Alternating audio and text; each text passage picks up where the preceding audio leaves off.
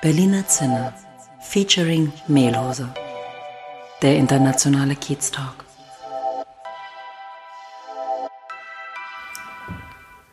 Herzlich willkommen im Berliner Zinner, dem internationalen Kiez Talk mit Daniel und mit Olaf.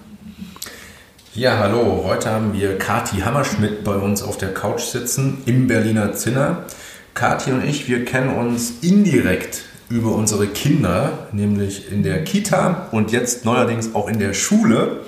Ähm, und Kathi hatte mich ähm, irgendwann kürzlich mal darauf angesprochen, hier bei uns im Kiez, ähm, ob es möglich wäre, dass sie vielleicht auch mal in den Podcast äh, reinschnuppern könnte. Natürlich machen wir alles möglich für unsere Kiezmitbewohner. Deswegen freue ich mich, Kathi, dass du heute da bist. ja, und freue mich auch vor allem auf die Eindrücke, die du heute mitbringst.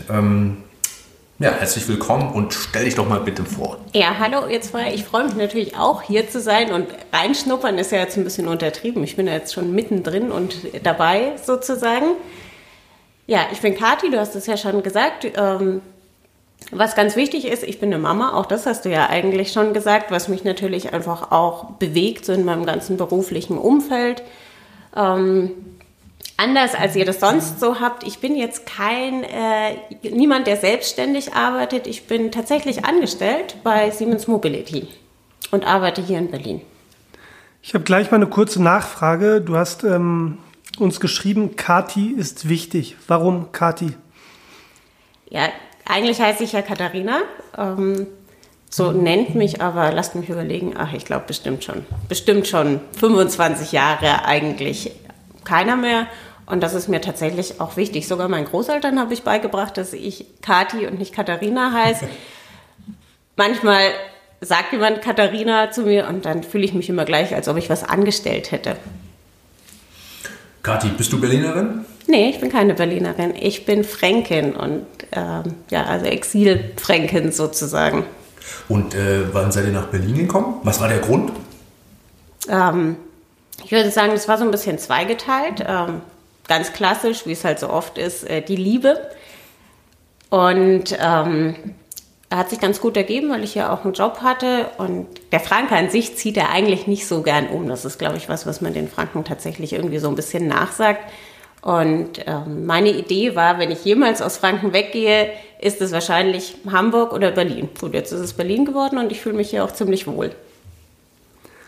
Ähm, du hast uns geschrieben, du machst was mit Kommunikation. Ähm, geht, vielleicht kannst du das noch ein bisschen mehr beschreiben.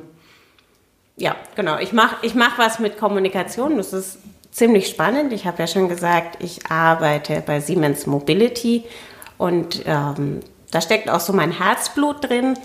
Ich betreue kommunikativ ein Business und das ist äh, ein Business, das stellt Produkte für die Bahnautomatisierung her. Klingt jetzt erstmal nicht so spannend, hat aber tatsächlich ganz viel mit Digitalisierung zu tun.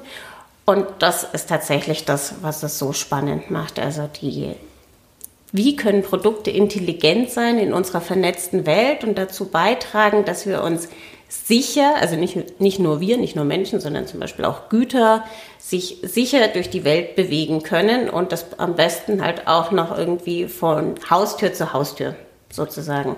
Und ich mache für die eigentlich alles so, was man so unter Kommunikation versteht. Ich mache ganz viele Social-Media-Themen für die. Ähm, ich bin, äh, ich stelle Broschüren her, Filme, entwickle gemeinsam mit ihnen Botschaften. Das macht ziemlich großen Spaß. Hört sich auch ähm, sehr interessant an, für mich sehr spannend. Ähm, meine Frage noch dazu, weil du auch eine Expertin im Bereich der Kommunikation bist. Ähm, was macht gute Kommunikation für dich aus?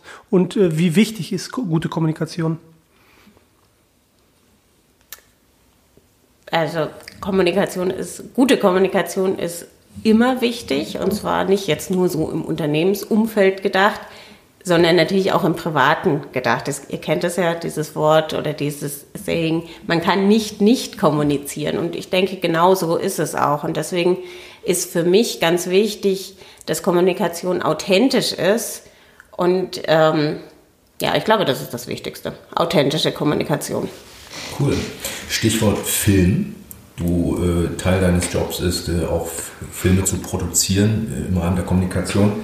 Du hast eine Ausbildung als Fotografin abgeschlossen. Warum machst du das nicht?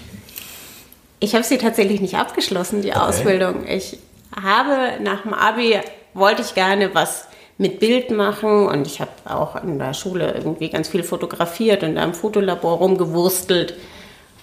Ähm, und deswegen wollte ich gerne Fotografin werden, habe das auch angefangen, war da sehr froh darüber, einen von zwei Ausbildungsplätzen zu bekommen bei Quelle, ein Unternehmen, das es das man vielleicht nicht kennt in Berlin unbedingt. Ich kenne das noch. Ich kenne es auch. Aber es gibt es tatsächlich nicht mehr. Es war in Franken eine ganz, ganz große Nummer und da habe ich einen von zwei Ausbildungsplätzen bekommen als Fotografin und habe dann feststellen müssen, eigentlich ist das überhaupt nicht mein Ding. Ich werde nie so gut sein, dass, ich, dass es mir wirklich Spaß macht. Das heißt, das war nicht ähm, also der Grund, warum du dann damit aufgehört hast, was ja gut ist. Man soll ja nicht irgendwas lernen und machen, was einem keinen Spaß macht.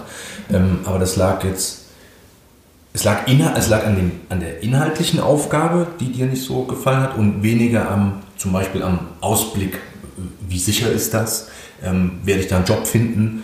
Äh, werde ich da viel Geld verdienen? Kannst du da vielleicht noch mal kurz drauf eingehen, da, wenn du dich erinnern kannst, wie damals die Entscheidungsprozesse bei dir liefen? Ja, es ist ja, also es ist ja noch nicht so super lange her, weil so alt bin ich ja noch gar nicht.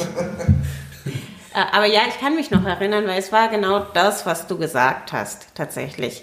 Es war so, mir hat es einfach keinen Spaß gemacht. Und ich, diese Vorstellung, dass ich das vielleicht mein ganzes Leben lang machen muss, war wirklich irgendwie gruselig für mich. Heute weiß ich, dass man eigentlich das, was man mal gelernt hat, überhaupt nicht sein ganzes Leben lang machen muss, weil sich immer neue Möglichkeiten auftun und man sich die ja auch gestalten kann. Mhm. Und da, das war dann tatsächlich damals auch schon so. Ja, und was war dann der nächste Schritt? Was hast du dann gemacht, inhaltlich, und wie hast du es gemacht? Mhm. Ich habe das große Glück gehabt, dass ich während meiner laufenden Ausbildung bei Quelle meinen Ausbildungsberuf einfach wechseln konnte. Und dann bin ich ähm, Werbekauffrau geworden. Es hat natürlich so ein bisschen Mut gebraucht, da erstmal zur Ausbildungsleitung zu gehen, zu sagen, hey, danke, dass ihr mir da einen von zwei Ausbildungsplätzen gegeben habt, ich will es gar nicht mehr machen. Hm. Welche Möglichkeiten gibt es? Und da haben wir eben diese Möglichkeit gefunden und das war echt cool. Und dann bist du, also bei Quelle, du bist bei Quelle geblieben, ähm, also von, von Fotografie in Werbung, also Werbekauffrau. Hast dann die, die Ausbildung hast du ja dann abgeschlossen? Genau, die habe ich abgeschlossen. Genau, und hast du dann, ähm, was war dann die nächste Station beruflicher Natur nach Quelle? Weil jetzt bist du ja bei Siemens, ne? ja, das stimmt. Und hast du noch eine weitere Ausbildung gemacht oder ein Studium? Ähm, ja, ich habe tatsächlich berufsbegleitend studiert. Ich habe erst noch ein bisschen bei Quelle gearbeitet und habe dann berufsbegleitend studiert. Der, das war am Wochenende, mhm. immer Freitag, Samstag, Sonntag. Und ähm, dann gab es tatsächlich noch, lasst mich überlegen, zwei weitere Stationen, mhm. bis ich dann bei Siemens gelandet bin. Ja. Und hast du irgendwann mal das Gefühl gehabt, also Werbung ist ja auch so ein Thema, da gibt es ja ganz viele Freelancer ne? oder, oder selbstständige Freiberufler, ähm, dass du dich selbstständig machst? Oder war das für dich keine Option? Der Gedanke hat mich schon ein, zweimal, hatte mich schon gestriffen, muss ich sagen. Ähm, genau deswegen, weil es eben viele Freelancer gibt und man da auch viele Möglichkeiten hat. Ähm, aber ich habe festgestellt, dass das für mich tatsächlich eigentlich nicht so das Thema ist, weil ich zwar gerne viele neue Ideen entwickle und offen bin und über den Tellerrand hinausblicke und auch gern mal was anderes mache aber dass ich auch im Hintergrund so ein bisschen Sicherheit einfach brauche. Ja, Themenwechsel von mir. Du hast ähm, vorhin schon gesagt, ähm, du bist eine Mutter. Ähm, es war ja wahrscheinlich auch ein sehr großer Einschnitt für dich äh, in deinem beruflichen Leben. Kannst du das äh, mal beschreiben? Ja, ähm, also Von Daniel weiß ich es ja, der hat ja auch. Ich, bei dir weiß ich es tatsächlich gar nicht so genau. Aber ihr werdet mir zustimmen, dass ein Kind ja nicht nur das berufliche Leben verändert, sondern dass das einfach, würde ich sagen, jetzt mal der krasseste Einschnitt überhaupt in einem Leben ist. Weil sich einfach alles ändert. Und so war das bei mir natürlich auch. Ja. Irgendwie, ich wusste, ich habe jetzt ein Kind. Ich wusste aber auch, ich will eigentlich schon irgendwann wieder arbeiten. Und ich wusste irgendwie klassisch, ich bleibe jetzt erstmal, ich nehme jetzt erstmal ein Jahr Elternzeit und mein Partner hat sich dann die klassischen zwei Monate genommen. Davon haben wir einen Monat auf Reisen verbracht und das war auch irgendwie gut. So. Und dann war das Jahr zu, zu Ende und dann habe ich wieder angefangen zu arbeiten.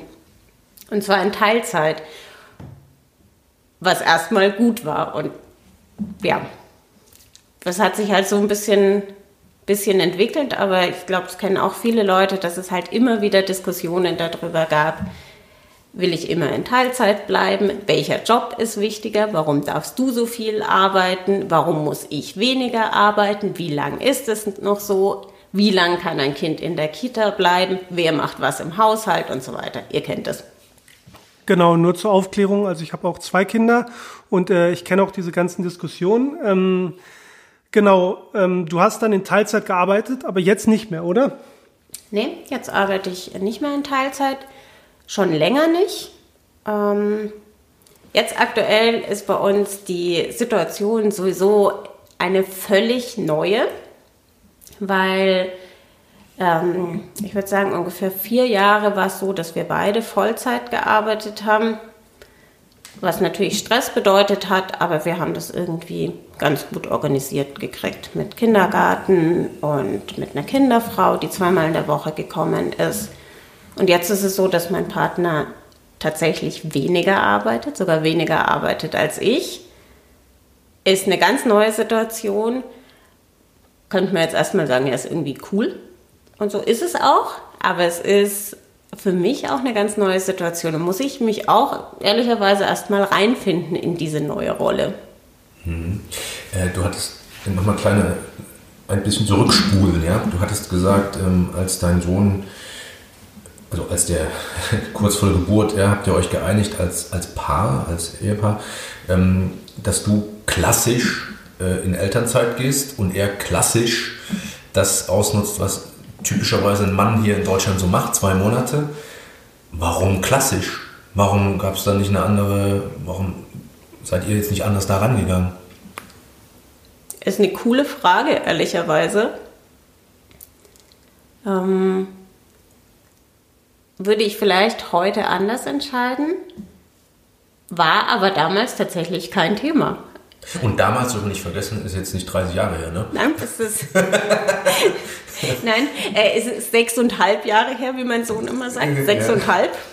Mhm. Ähm, ja, aber es war tatsächlich vielleicht, weil man einfach schon ein bisschen geprägt ist von den Rollenbildern, die man halt so vorgelebt bekommen hat.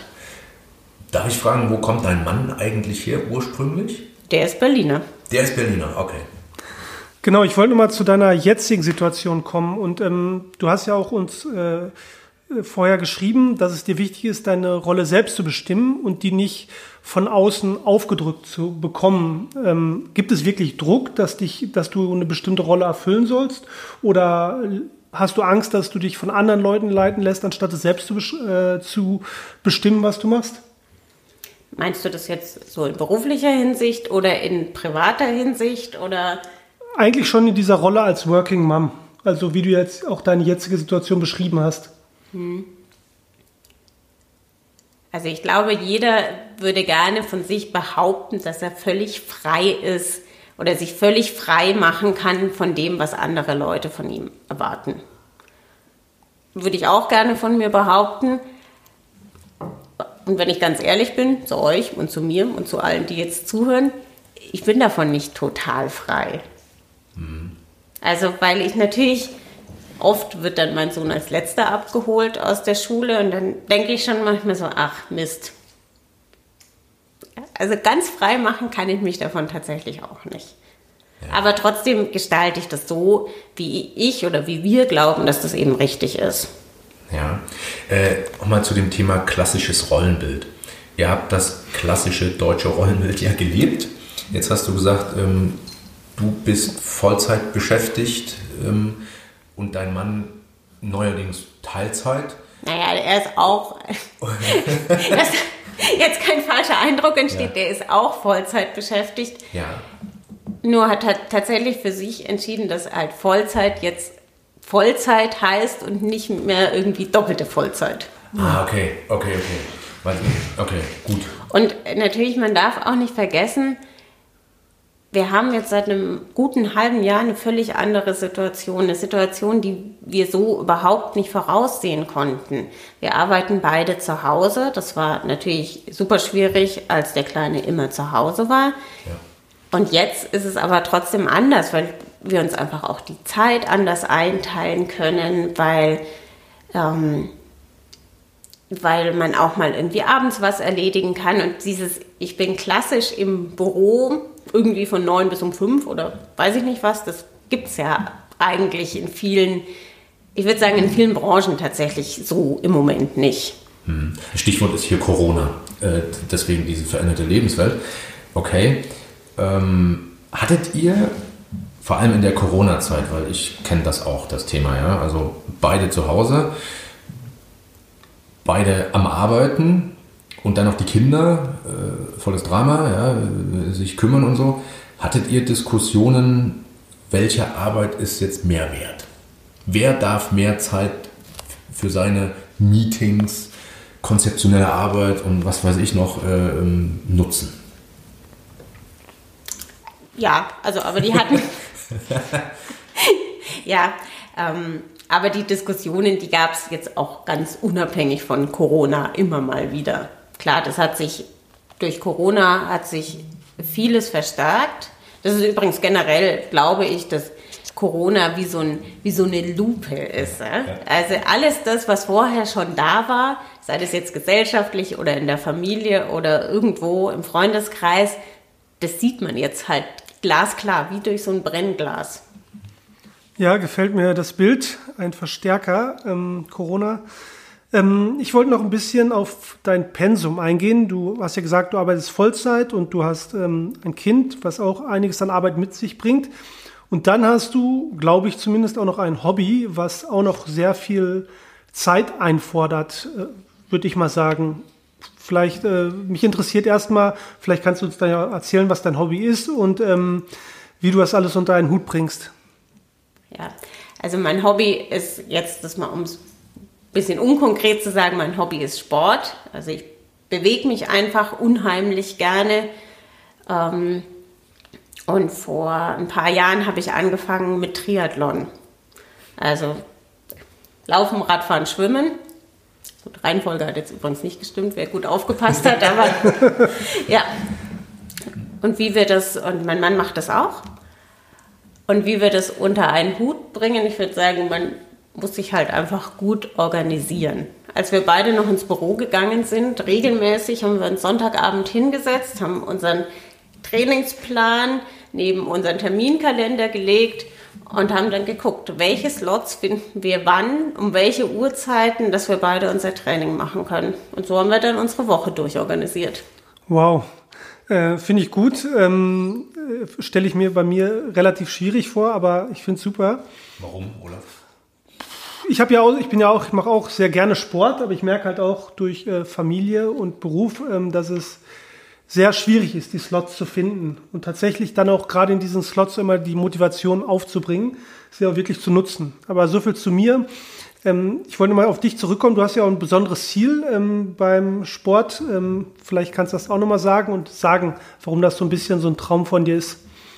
Ja, mache ich gleich, aber ich wollte dir tatsächlich sagen, wenn du hast zwei Kinder, ich habe eins und ich denke schon, dass das einen Unterschied macht. Das stimmt. Danke. Glaube ich. Danke. bitte, bitte. ähm, ja, mein Ziel oder mein Traum ist, äh, dass ich tatsächlich mal einen Ironman oder besser gesagt einen Langdistanz-Triathlon äh, finische. Eigentlich habe ich immer gedacht, bevor ich 40 werde, puh, das ist jetzt dann irgendwie doch schon demnächst. Mal gucken. Also es, es, ist auf jeden, es ist auf jeden Fall ein Ziel. Über die zeitliche Komponente will ich jetzt da noch, noch keine Aussage treffen. Und ich möchte es deswegen auch gerne machen, weil da, wo ich herkomme, ist eine Triathlon-Region tatsächlich rot. Ich weiß nicht, vielleicht sagt es dem einen oder anderen, anderen was. Und das ist halt so ein Heimatlauf sozusagen. Da weiß ich, da sind Freunde, da ist Familie und das würde ich tatsächlich, also es ist, muss dann schon auch irgendwie dieses Rennen sein. Mhm. Stichwort Heimat. Äh, ich möchte nochmal darauf zurückkommen. Du bist ja aus, aus dem Frankenland und bist irgendwann der Liebe wegen nach Berlin gekommen. Was sind denn so die im, Leben, im Lebensstil, was sind denn da die Unterschiede zwischen Franken ist ja Bayern, ne? Muss ich mich nochmal also, ja, also, also, ja, also nein, also Franken ist in Bayern. So können wir das vielleicht äh, stehen lassen. Mhm. Ähm, was die Unterschiede sind, also ich glaube, erst einmal kann man überhaupt nicht vergleichen, wie ich jetzt in Berlin lebe und wie ich groß geworden bin. Ich bin ähm, in einem kleineren Dorf außerhalb von Erlangen äh, groß geworden. Ähm, da hat jeder jeden gekannt. Ähm, wir hatten ein Haus mit Garten. Ich musste mit dem Bus in die nächste Stadt fahren, um in die Schule zu gehen. Und ich denke, das ist einfach anders. Und als ich hierher gekommen bin, musste ich erstmal feststellen, dass Spandau, was ja nur ein Stadtteil von Berlin ist, irgendwie siebenmal so groß ist wie die nächste große Stadt, nämlich Erlangen. Puh, da habe ich schon erstmal geschluckt. Ja, wobei, so wie du das beschreibst, klingt für mich eigentlich auch wie Kiez. Ne? Also hier in Charlottenburg fährst du auch mit dem Bus zur Schule, gehst zum Ziegenhof, Ziegen füttern und trinkst deinen Kaffee um die, um die Ecke. Also der Unterschied, den, den akzeptiere ich jetzt leider nicht. Verstehe ich. Ähm, Oder siehst du Kiezleben anders? Was, was macht für dich den Unterschied zwischen einem Kiez und Landleben oder dörflichem Leben aus? Hm. Vielleicht muss ich tatsächlich noch mal ein bisschen weiter ausholen, weil als ich äh, nach Berlin gekommen bin, dann oder als ich gesagt habe, ich würde gerne in Berlin wohnen, da hatte ich eine ganz bestimmte Vorstellung davon, was Berlin ist. Und das war jetzt eher nicht so Westend, sondern das war jetzt eher so Prenzlauer Berg. Mhm. Jetzt wohne ich hier in Charlottenburg und ich würde sagen, das ist irgendwie sowas dazwischen. Und du hast schon recht, Kiez ist so ein bisschen was wie ein Dorf. Ich finde es tatsächlich schön, dass ich hier vor, vor die Tür gehen kann und einfach Leute treffe, dich zum Beispiel, die hier in der Umgebung wohnen, ähm, dass ich hier im Grunde alles habe, ähm, dass mein Sohn hier seine Freunde hat. Also es ist schon, es ist schon ein bisschen wie Dorfleben, aber halt auch nur ein bisschen, weil es halt trotzdem viel größer ist. Ähm, ja, genau, ich, da wollte ich eigentlich gerade auch drauf hinaus, aber Sorry. Daniel hat die Frage jetzt irgendwie vorweggenommen. Ähm, Genau, du hast ja Kiez als Leben, Heimat und ein kleines bisschen Dorf beschrieben. Genau. Ähm, ist es denn dieses kleine Dorf, wo du jetzt wohnst, aber es ist wahrscheinlich doch schon ein anderes Dorf als dein ursprüngliches Dorf, oder? Ja, ja, es ist definitiv anders als mein, als mein ursprüngliches Dorf, ähm, weil es doch ein bisschen anonymer ist tatsächlich und weil das ist vielleicht das, was ich gemeint habe mit Leben. Es ist halt tatsächlich mehr los. Was ich zum Beispiel ziemlich cool finde, das wäre undenkbar, da wo ich herkomme, dass man bis 24 Uhr einkaufen kann.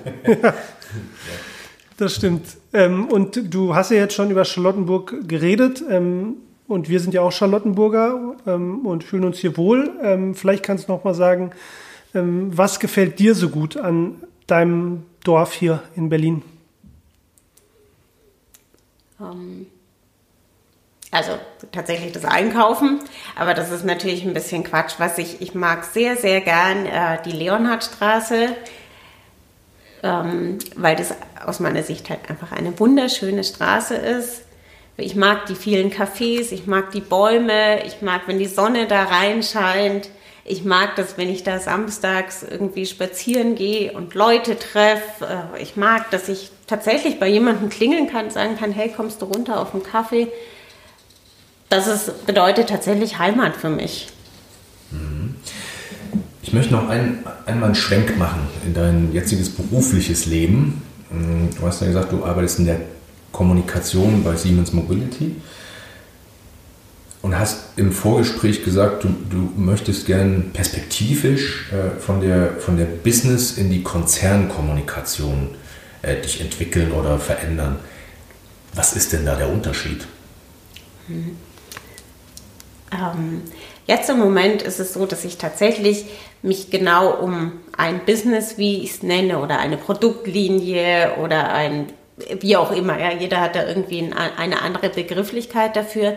Aber jetzt bin ich halt sehr spezifisch für ein Thema verantwortlich, ähm, was ich cool finde, weil ich mich gerne tief in Themen einarbeite und auch wirklich gerne technische Sachen so verstehe bis ins Detail. Das habe ich jetzt aber schon einfach eine ganz schön lange Zeit gemacht. Ich mag es nämlich auch, wenn man einfach mal einen großen Überblick hat und einfach verschiedene, verschiedene Sachen sieht. Und jetzt ist es ja, wenn man gerade an Mobility denkt, wir haben ja viele coole Themen. Ne? Also wir haben ja nicht nur die Bahnautomatisierung, um die ich mich jetzt kümmere. Wir haben äh, die Züge zum Beispiel. Wir haben solche coolen Themen wie Digital Station, wo es darum geht, wie man Bahnhöfe man managen kann und sowas. Ich würde einfach gerne einfach auch wieder mehr sehen. Und mein, klar, ich weiß nicht, wer jetzt von meinen Kollegen zuhört. ähm, ich denke, wenn man ähm, zwei Jahre oder was einen Job gemacht hat, ist ja auch legitim, dass man sagt, man möchte sich weiterentwickeln. Mhm. Aber diesem Unternehmen bin ich schon tatsächlich verbunden, weil ich das einfach das Thema toll finde. Ja, ähm, so ich als Unternehmer und Innovator und Disruptor, ja, ähm, ich liebe ja Kreativität und Innovation und ich bin der, der festen Meinung, äh, dass, dass das eher im kleinen Kreis funktioniert. Also kleine agile Einheiten sind am schnellsten, sind äh, schnell am Markt, haben schnell verstanden, worum es geht, was man braucht, was der Kunde will ähm, und finden da relativ schnelle Lösungen. Wie schafft das denn Siemens? Das ist ein riesen Koloss klar, wenn man so von außen schaut, ist Siemens schon irgendwie ein Riesenkoloss. Ähm, aber im Grunde ist es ja auch, sind da ja auch nur Menschen, die da arbeiten, die alle ihre verschiedenen Themen haben und verschiedene Themen bearbeiten, also in ihren kleinen Teams. Ähm, klar, jeder, der mal im Konzern gearbeitet hat, weiß, dass manche Prozesse vielleicht ein bisschen schwer, schwerfälliger sind aber ich glaube, wir sind da ziemlich gut und sind da auch in den äh, letzten Jahren wirklich besser geworden oder sehr, sehr viel besser geworden und haben große Fortschritte gemacht. Und der große Vorteil ist halt auch, du kannst, du hast halt viele Menschen oder viele Themen, mit denen du dich auch austauschen kannst und da profitieren kannst. Also du hast zum einen die kleinen agilen Einheiten und zum anderen aber natürlich auch immer den Blick fürs große Ganze. Ich glaube, das ist schon ein Vorteil. Und außerdem, es ist ja tatsächlich nicht nur so, dass wenn du eine kleine Einheit bist, dass du agil sein kannst. Das kannst du durchaus auch als große Einheit. Da kommt es halt so ein bisschen auf den Mindset an, aus meiner Sicht. Mhm. Ach, und das ist nämlich der Punkt, worauf ich hinaus will. Ja? Äh, typisches Anstell äh, Angestelltenverhalten ist ja, oh, jetzt bin ich hier sicher, jetzt kriege ich ja mein Gehalt. Ähm, 9 to 5, ja, gucken wir mal, was, was morgen kommt, was ich als Auftrag bekomme, ja, äh, intern. Ähm, also da hast du schon das Gefühl, dass da Siemens in, in, in eine moderne Richtung sich bewegt, ja? Total. du kannst ja nichts anderes sagen, okay. Aber eine Sache, die. Naja, also, ja? ich meine, äh, klar, total. Und äh, ich kann nichts anderes sagen, aber ich erlebe das ja auch so. Mhm. Ähm, äh, ein Thema zum Beispiel, was ihr bestimmt auch mitbekommen habt, ist ja dieses ganze Thema äh, Mobile Working, sage ich jetzt mal. Also Siemens hat es als Konzept etabliert, dass wir neu zusammenarbeiten können und dass wir einfach ähm, tatsächlich ja öfter von zu Hause arbeiten können oder, weiß ich nicht, von der Oma aus oder wo es halt gerade passt zu, unser, zu unserer Lebenssituation. Und ich finde, das ist ein sehr fortschrittlicher Gedanke. Mhm. Ich habe noch eine äh, Frage, die interessiert mich vor allem aus Berliner Sicht. Siemens hat ja hier die Siemensstadt irgendwo da im Nordwesten. Und ich finde das spannend, weil das ist ja Siemens ein Riesending, äh, besetzt einen ganzen Stadtteil sozusagen, äh, mit sich, seiner Idee, seinen Produkten, seinen Menschen, seinen Mitarbeitern, Mitarbeitenden. Was ist denn das? Da, da, ist, da ist irgendwas Neues los. Ja? Siemens Stadt äh, erfindet sich gerade neu. Ähm, erleben wir Siemens äh, von, was sich von einem riesen Konzern, Stadtteil äh, äh bevölkernd, ähm, mehr in, in, Richtung Kiez bewegt?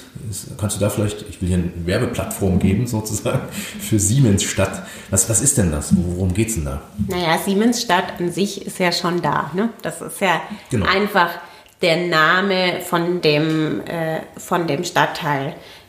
Ähm, die Idee, die hinter Siemensstadt ist, tatsächlich vielleicht so ein bisschen, wie, wie du sagst, dass das so ein bisschen kieziger wird. Mhm.